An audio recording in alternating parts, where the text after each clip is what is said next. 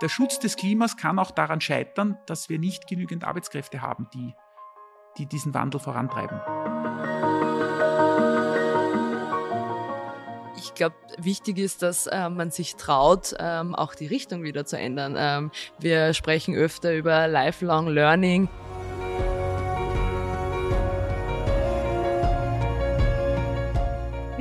Beim Zukunftschancen-Podcast des Bundesministeriums für Arbeit und Wirtschaft. Wir starten den Karrieremotor und blicken hinter die Kulissen des Berufslebens unterschiedlichster Personen und deren Organisationen.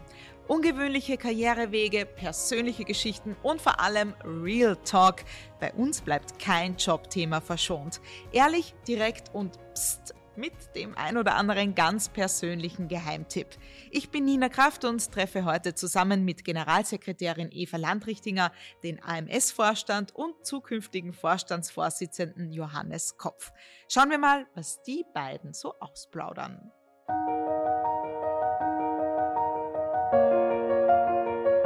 Liebe Eva, lieber Johannes, willkommen bei uns im Podcast. Eva, du bist ja jetzt regelmäßig hier zu hören und wir holen uns ab sofort immer noch einen spannenden Gast dazu. Wenn sich wer mit beruflichen Zukunftschancen auskennt, dann ganz klar du, Johannes. Herzlich willkommen. Erzähl uns einmal als Chef des AMS, was macht das AMS eigentlich? Ja, danke für die Einladung. Freue mich. Äh, danke auch für die nette Einbegleitung. Ja, das Arbeitsmarktservice ist ähm, der führende Dienstleister am österreichischen Arbeitsmarkt. Wir haben verschiedene Aufgaben. Eine ganz wichtige ist die Administration der Arbeitslosenversicherung. Das heißt, wenn jemand keine Arbeit hat, dass er zu einem Geld kommt, zu einer Sozialversicherung kommt. Ähm, der nächste Punkt ist, äh, die eigentliche Kernaufgabe ist die Vermittlung von Arbeitskräften und offenen Stellen zueinander, also unterstützen, dass Leute einen Job finden äh, unterstützen, dass Firmen Arbeitskräfte finden. Äh, das ist gerade ein ganz wichtiges Thema, weil wir ja von Arbeitskräftemangel überall sozusagen berichtet bekommen. Äh, und der dritte Punkt ist äh, auch die Anpassungen am Arbeitsmarkt unterstützen. Nicht jeder kann eine Arbeit finden ohne eine Qualifizierung. Es braucht auch Förderung, Förderung für äh, Menschen mit Vermittlungshemmnissen, sei es ältere Menschen, langzeitarbeitslose Menschen oder aber auch die richtige Qualifizierung.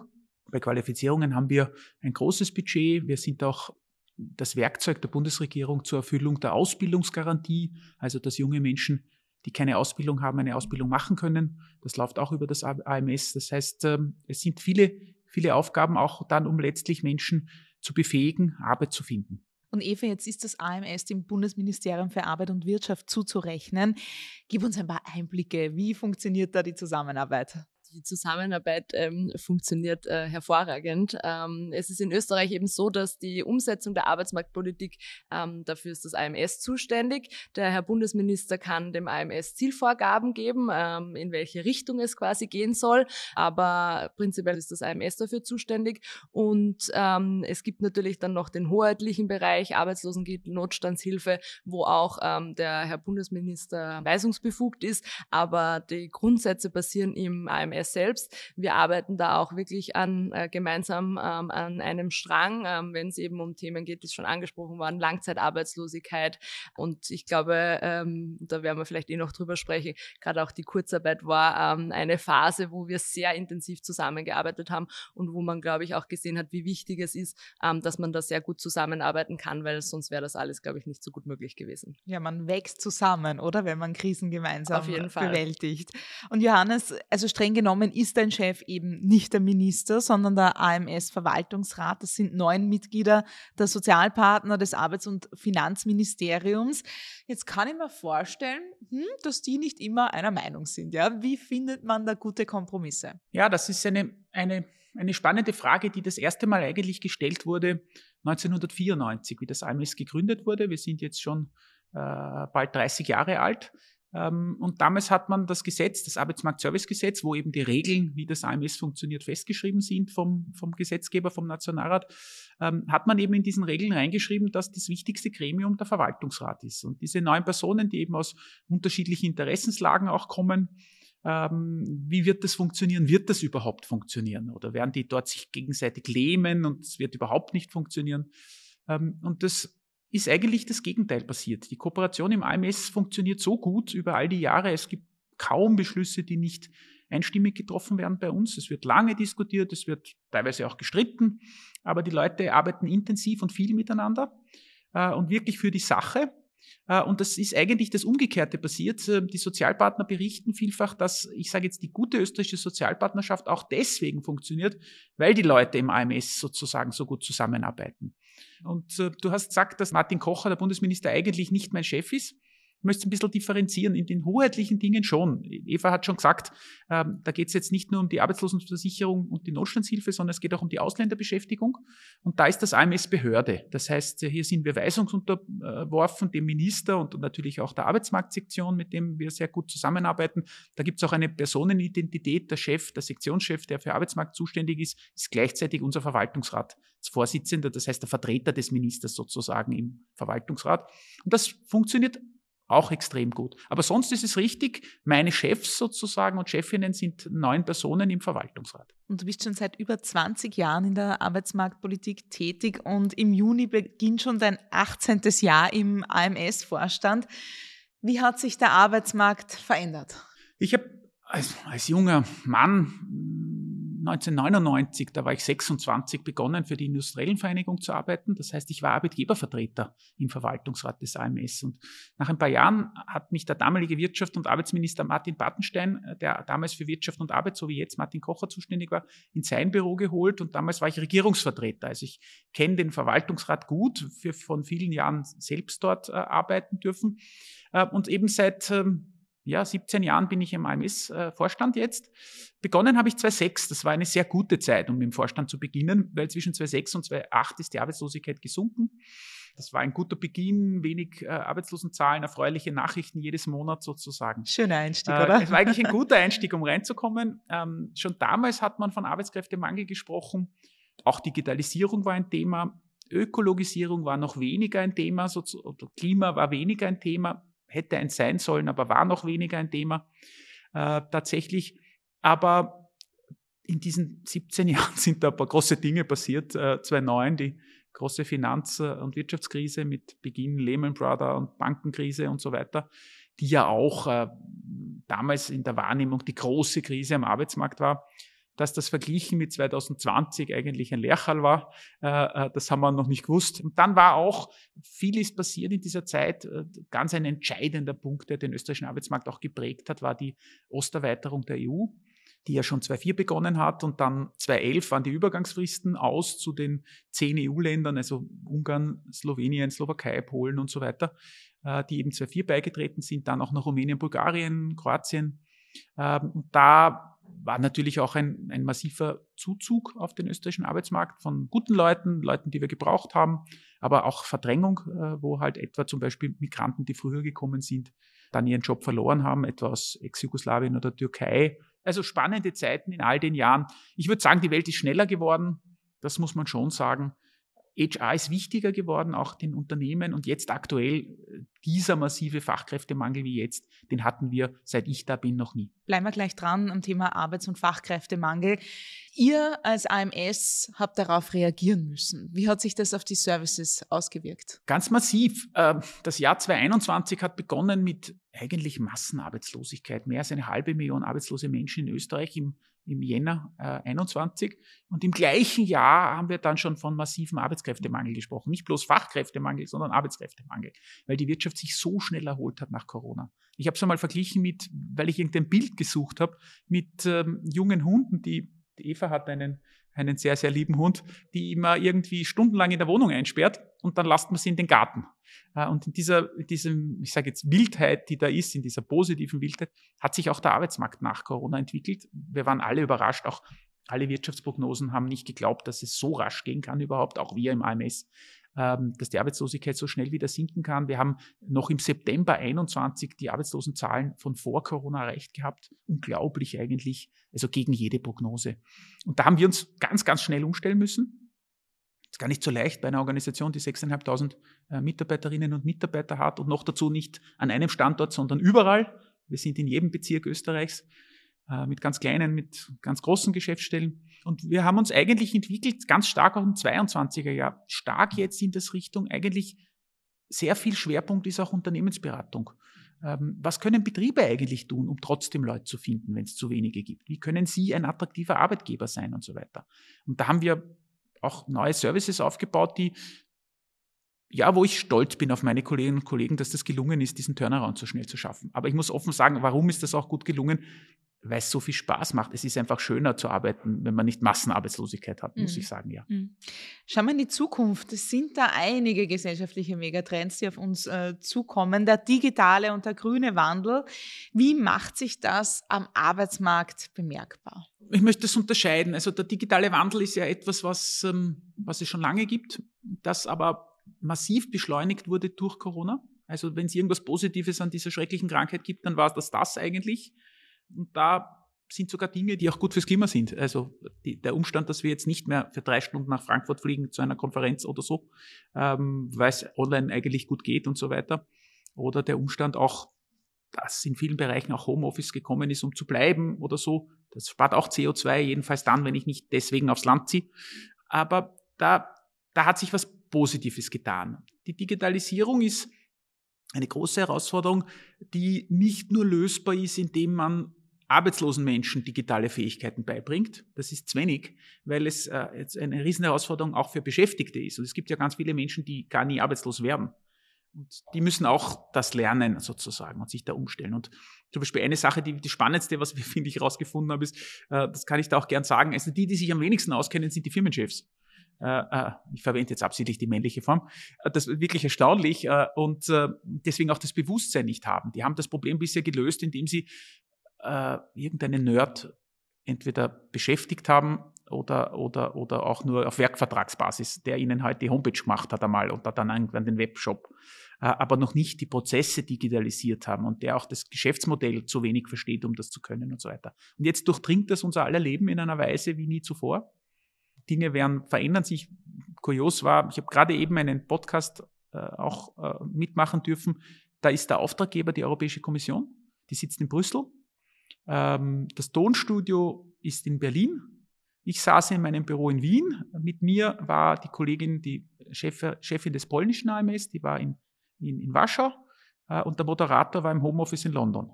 Äh, und das, ich habe es mir angehört, es ging so, als würden wir nebeneinander sitzen. Ja? Also exzellent. Da verändern sich Dinge einfach, die in unglaublicher Geschwindigkeit sind. Das ist das Thema Digitalisierung. Bei der Ökologisierung habe ich das Gefühl, wir sind noch nicht annähernd so weit. Äh, das Digitalisierung durchdringt uns und sind wir auch nicht am Ziel, aber da habe ich irgendwie das Gefühl, ja, passt schon, wir sind auf gutem Weg. Und ganz ehrlich, die Digitalisierung klappt auch nur so schnell, wie die Leute mitgehen. Kann schon sein, dass es schon mehr möglich wäre, aber wenn niemand mitkommt, ist es ja auch nicht so. Bei der Ökologisierung, glaube ich, haben wir es noch zu wenig verstanden, auch als Gesellschaft, auch weite Politikbereiche. Ähm, ich spreche jetzt etwa um jene Politikerinnen und Politiker, denen der Klimaschutz ganz wichtig ist. Ich glaube, dass die Arbeitsmarktpolitik noch viel zu wenig am Radar haben. Die, der Schutz des Klimas kann auch daran scheitern, dass wir nicht genügend Arbeitskräfte haben, die, die diesen Wandel vorantreiben. Und dass wir nicht genügend Antworten haben für die Menschen, die wegen des Klimaschutzes ihren Job verlieren werden. Äh, und da fehlen auch noch arbeitsmarktpolitische Antworten, weil sonst wird kein Politiker, keine Politikerin mächtig oder sagen wir auch mutig genug sein, die notwendigen Schritte wirklich umzusetzen. Da, da braucht es radikale Veränderungen auch in unserer Arbeitswelt. Die meisten Menschen, die meisten Jobs sind nicht noch passend für, den, für die Bekämpfung des Klimawandels. Äh, und da gehört Arbeitsmarktpolitik noch viel größer und viel stärker gedacht, glaube ich. Und das finde ich sehr, sehr spannend. Wir machen da natürlich auch ganz viel, auch äh, im, im, guten, nicht nur Einvernehmen, sondern auch im Auftrag des Arbeitsministers. Das muss man deutlich sagen. Dem ist das auch ein Anliegen, ähm, absolut. Aber da, das ist auch ein europäisches Thema. Mhm. Eva, was sind deine Überlegungen, deine Beobachtungen äh, zu diesen Megatrends und dem Arbeitsmarkt? Ja, kann, mich, kann mich da dem Johannes auf jeden Fall ähm, anschließen. Die große Herausforderung wird es eben sein, dass wir die Fachkräfte dann auch haben.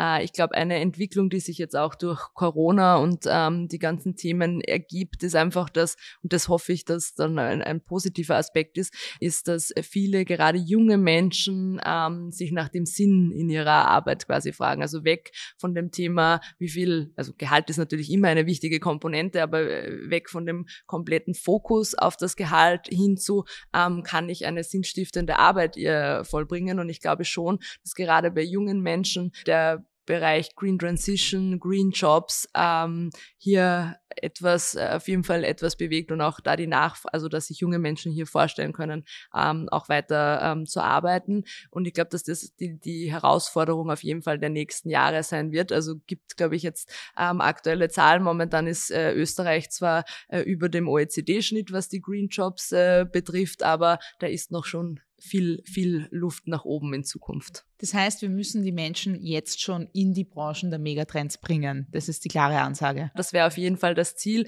Und ich glaube, vor allem, ähm, wenn wir jetzt äh, an, an, an den Bereich ähm, Frauen am Arbeitsmarkt im Bereich von, von Green Jobs denken, haben wir enorme Herausforderungen vor uns, weil Green Jobs sind momentan noch eher technische Berufe. Technische Berufe sind momentan noch traditionell männerdominiert. Aber ich glaube, dass in Zukunft da auf jeden Fall auch die Frauen brauchen wird, äh, dass die da im, im Bereich der Green Jobs Fuß fassen können. Das wollte ich gerade sagen, weil wenn wir da ein kurzes Brainstorming machen, Jobs in der Digitalisierung, das sind so Programmierer, Cybersecurity, Tontechniker für Podcasts, wenn man sich da umschaut bei uns. Äh, dann die Green Jobs, das sind so Photovoltaiker, Windradtechniker, Biologen. Also irgendwie schon alles Männerberufe, so im Volksmund.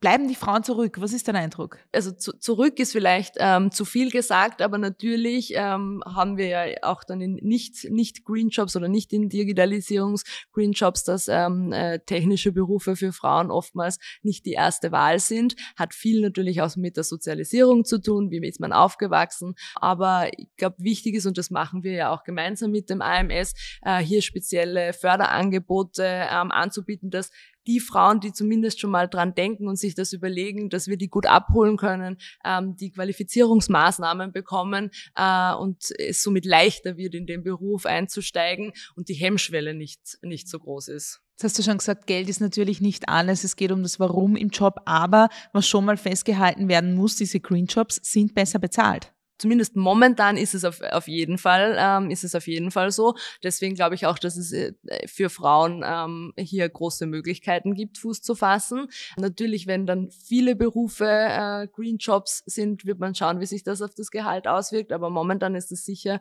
ein guter Fokus, ja.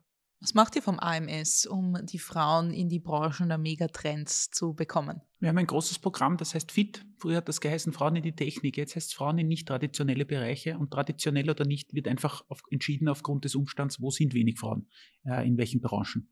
Äh, es sind, die Eva hat das schon gesagt, es sind äh, die Branchen, die besser bezahlt sind.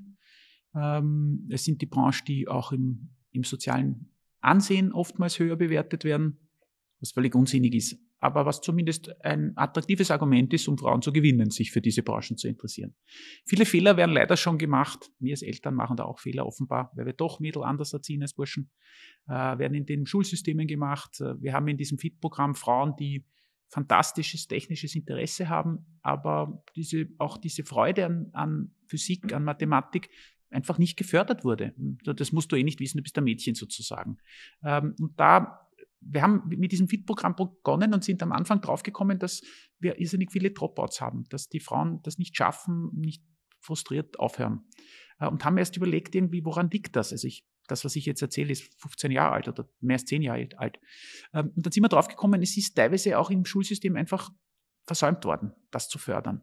Äh, und jetzt haben wir begonnen, damals eben mit sogenannten technischen Rampen, wo wir einfach in drei Monaten noch was nachholen mit Mathematik oder mit Physik oder mit äh, technischen Dingen. Äh, und dann war es plötzlich erfolgreich. Ähm, das ist so ein, am Anfang noch ein, ein Schubser und dann wunderbar. Und ähm, in diesem FIT-Programm, das ist ein, ein Luxusprogramm verglichen mit unseren anderen Förderungen, da zahlen wir bis Fachhochschulstudien ähm, und nehmen Frauen auch, die etwa leicht vermittelbar wären im, im Tourismus oder in der Pflege, ähm, nehmen wir raus aus dieser aus diesem Radl sozusagen und sagen, nein, wenn du was Technisches lernen willst, dann kannst du eine absolut hochwertige Ausbildung machen. HTL-Abschluss, technische Lehre bis Fachhochschule, weil jede dieser Frauen eine Botschafterin ist für all die, und das sind ganz tolle Frauen. Also alle paar Jahre schaue ich mir das Projekt an und lerne dann großartige Frauen kennen, die endlich das gefunden haben, was eigentlich ihnen immer schon liegt, aber niemand gefördert hat und niemand unterstützt hat.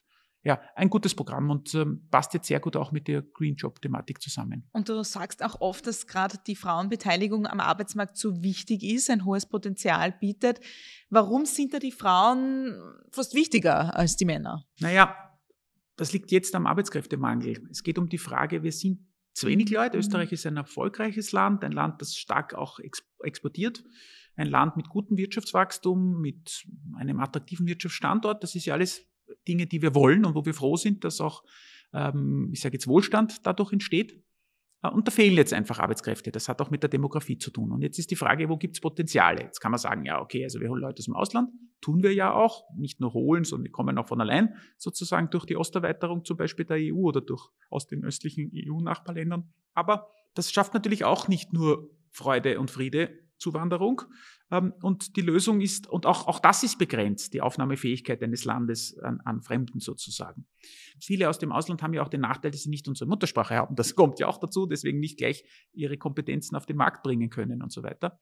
Äh, und, und ein Potenzial liegt natürlich in den vielen, vielen teilweise nicht aktiven Frauen, aber es sind eher die, die Teilzeit arbeiten und möglicherweise mehr Stunden arbeiten können. Äh, und da ist, da ist ein großer Hebel drin. Deswegen sage ich immer, wenn ich nur eine einzige Maßnahme vorschlagen darf zur Bekämpfung des Fachkräftemangels, dann wäre es flächendeckend Ganztageskinderbetreuungseinrichtungen, äh, die auch noch leistbar sind. Auch da ist ein Hebel drinnen. Die Kosten sind auch ein entscheidender Punkt. Und deswegen sage ich das. Ich möchte nur noch einen Satz zurück zu den Green Jobs. Es ist sexy, über diese neuen Berufe zu reden, die da entstehen, die gut entlohnt sind, die hohes soziales Image haben, die auch irgendwie cool klingen und Windradtechnik oder ich weiß nicht was.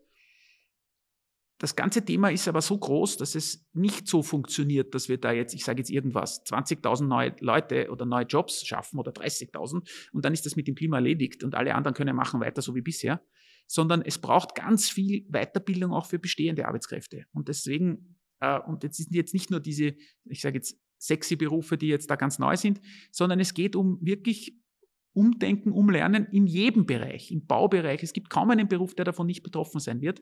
Und da haben wir schon ein, ein Megathema der Qualifizierung von allen, von uns allen. Gehen wir nochmal zurück zum Thema Kinder und Kinderbetreuung. Nach wie vor ein großes Thema, wenn es um die Arbeitsmarktbeteiligung von Frauen geht, aber auch wenn es um die Karriere geht. Da sagt der Volksmund oft, Frauen schießen sich mit Familie oftmals selbst ins Aus. Wie stehst du dazu, Eva? Der Johannes hat ähm, gerade schon gesagt, also ich glaube, das Wichtigste ist, ähm, dass, äh, und da hat die Politik noch einiges zu tun, ähm, ist tatsächlich, dass es genug Kinderbetreuung zur Verfügung ähm, gibt, weil äh, ich glaube, ähm, da sind wir uns alle einig, Frauen sind enorm wichtig am Arbeitsmarkt, ähm, auch weibliche Führungskräfte sind für Unternehmen enorm wichtig und das kann aber eben nur gelingen, wenn es die Rahmenbedingungen dazu gibt. Ähm, uns als Ressort ist das auch äh, enorm wichtig, dass wir hier mit gutem Beispiel vorangehen. Gehen. Wir schauen gerade in den Führungspositionen, dass hier ähm, im besten Fall Frauen zum Zug kommen, natürlich mit entsprechender Qualifikation, das ist eh klar, und bieten aber dann auch die, die flexibleren Möglichkeiten, dass man sich das einteilen kann. Und ich glaube, da gibt's auch ähm, neben der Politik auch natürlich bei den Unternehmen noch äh, einiges zu tun, damit einfach äh, das nicht irgendwie ähm, als Last empfunden wird, wir müssen irgendeine Quote erfüllen, sondern ähm, da auch den Mehrwert auf jeden Fall anzuerkennen. Ich glaube, das ist für viele spannend. Wie schaut das in der Praxis aus? Eine Führungskraft bei euch im Ministerium, weiblich, kann die dann temporär ihre Stunden reduzieren, um nach wie vor auf Karriere zu bleiben? Oder? Es gibt die Möglichkeit, temporär ähm, Stunden zu reduzieren. Es, wir haben aber natürlich ähm, auch flexible Gleitzeitrahmen. Also wenn es dann auch einmal darum geht, äh, Kinder aus dem Kindergarten abzuholen. Also wir sind äh, da tatsächlich sehr, sehr flexibel, Gott sei Dank. Mhm. Ja. Johannes, du hast selbst drei Kinder, allesamt Jungs. Wie sich das mit deinem Job vereinen lässt, das fragen wir dich dann in der nächsten Folge, weil da wollen wir euch von eurer privaten Seite äh, kennenlernen. Aber stellen wir uns vor, die Eltern der Schulfreunde äh, deiner Jungs fragen, welche Berufe und Ausbildungen würdest du empfehlen, rein aus Sicht der Arbeitsmarktperspektive? Was würdest du sagen? Also es kommt tatsächlich, wenn man AMS-Chef ist, kommt das tatsächlich vor, dass einen Freunde für deren Kinder oder junge Erwachsene selbst oder ja, die Freundinnen und Freunde meines größten Sohnes halt fragen, irgendwie zum Thema Beruf, Bildung, was ist gescheit, was ist nicht. Und die Antwort ist immer eine differenzierte, insofern als selbst ähm, in Berufen, wo rein statistisch, ich sage jetzt ein schrumpfender Markt ist, wenig Nachfrage, ich sage jetzt, ich jetzt irgendwas, Buchbinder oder so, kann die Antwort nicht immer Nein sein. Weil wenn einem jemand etwas wirklich liegt, wenn, ein, wenn man eine große Neigung, eine große Freude, ein großes Interesse, vielleicht sogar, vielleicht sogar, ja, ein, ein besonderes Talent in einem gewissen Bereich entdeckt, äh, dann kann man auch dort sehr, sehr erfolgreich sein. Man wird sogar wahrscheinlich sehr erfolgreich. Ähm, und deswegen ist es eine Balance zwischen dem, was ich kann, was ich will und auch gescheit darüber nachzudenken, was wird nachgefragt oder was ist zukunftsträchtig. Ähm, und äh, also wenn jetzt jemand überlegt und es ist ihm völlig egal, ob er Altgriechisch studiert oder Wirtschaft, ähm, dann weiß ich die Empfehlung. Äh, das ist dann die Wirtschaft und nicht Altgriechisch. Aber wenn jemand hingerissen ist von Sprachen und immer schon ein Talent hier gehabt hat, äh, dann soll er nicht, äh, nur weil es am Arbeitsmarkt nachgefragt ist, Wirtschaft studieren. Das wollte ich damit sagen. Ähm, und was aber auch schön ist, und das kann man offen sagen, das ist eigentlich der beste Tipp, wenn ich Jungen einen Tipp geben darf. Da merke ich immer, das ist das, was sie am meisten entlastet oder freut, ist, das Leben funktioniert nicht so, dass wenn man jetzt eine falsche Entscheidung trifft, dass man dann ein unglückliches Leben hat oder eine schlechte Berufskarriere. Es gibt ganz viele Wege, um beruflich erfolgreich und glücklich zu werden. Ähm, und es kann sein, dass du jetzt nach rechts gehst und trotzdem ganz links ankommst. Und das weißt du nicht. Und es gibt ja in dieser Berufswahlentscheidung auch einen wunderbaren Trost, nämlich du weißt ja gar nicht, was gewesen wäre, wenn. Ja, also, also so gesehen mutig, aber schon informiert. Das ist das, was ich empfehle. Informier dich über die Möglichkeiten. Viele Junge wissen einfach gar nicht, was es alles gibt. Aber welchen Beruf würdest du nicht zulassen bei deinen Jungs zum Beispiel? Wo würdest du wirklich ganz konkret abraten davon? Ich überlege jetzt einen Beruf zu wählen, wo ich besonders wenig Zuhörer beleidige, die das womöglich dann sind.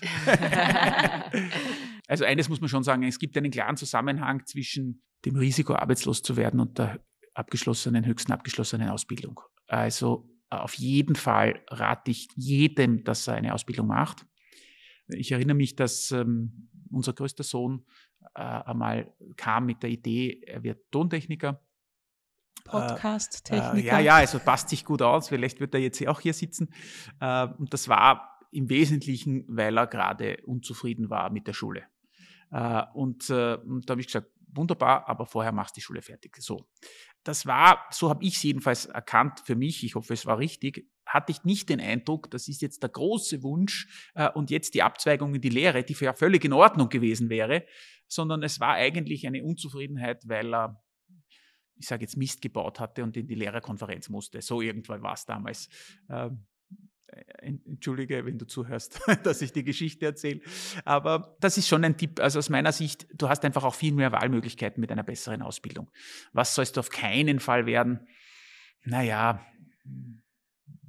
drittklassiger Fußballer würde ich nicht empfehlen, meinem Buben, sage ich.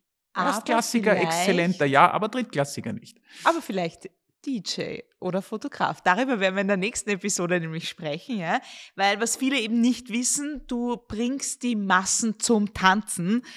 Vorher wollen wir aber noch von dir wissen, Eva, was ist, wenn man die falsche Richtung eingeschlagen hat, in einem Beruf festsitzt, der einem gar nicht gefällt? ich glaube, wichtig ist, dass äh, man sich traut, ähm, auch die Richtung wieder zu ändern. Ähm, wir sprechen öfter über Lifelong Learning. Äh, das ist, äh, glaube ich, was, was momentan viel leichter ist als noch vor vielen Jahren. Und ähm, ich kann mich selbst erinnern, äh, ich habe zu Beginn meines Studiums nicht gewusst, ähm, ob das das richtige Studium ist. Ich habe tatsächlich sogar davor ganz kurz was anderes studiert, bin draufgekommen, das taugt mir eigentlich überhaupt nicht, mir liegt das nicht. Was war es, Eva? Äh, ich, ähm, ich habe damals Wirtschaftsrecht an der WU studiert und habe gemerkt, diese ganzen BWL, VWL-Sachen, da bin ich nicht so gut wie äh, im, im juristischen Bereich und habe mich dann auch getraut, ähm, einfach nach ein paar Monaten zu wechseln. Und äh, da muss man einfach äh, den Mut haben, weil es es bringt nichts, irgendwo zu verharren und unglücklich zu sein, weil wir verbringen viel Zeit in unserer Arbeit und die soll Spaß machen.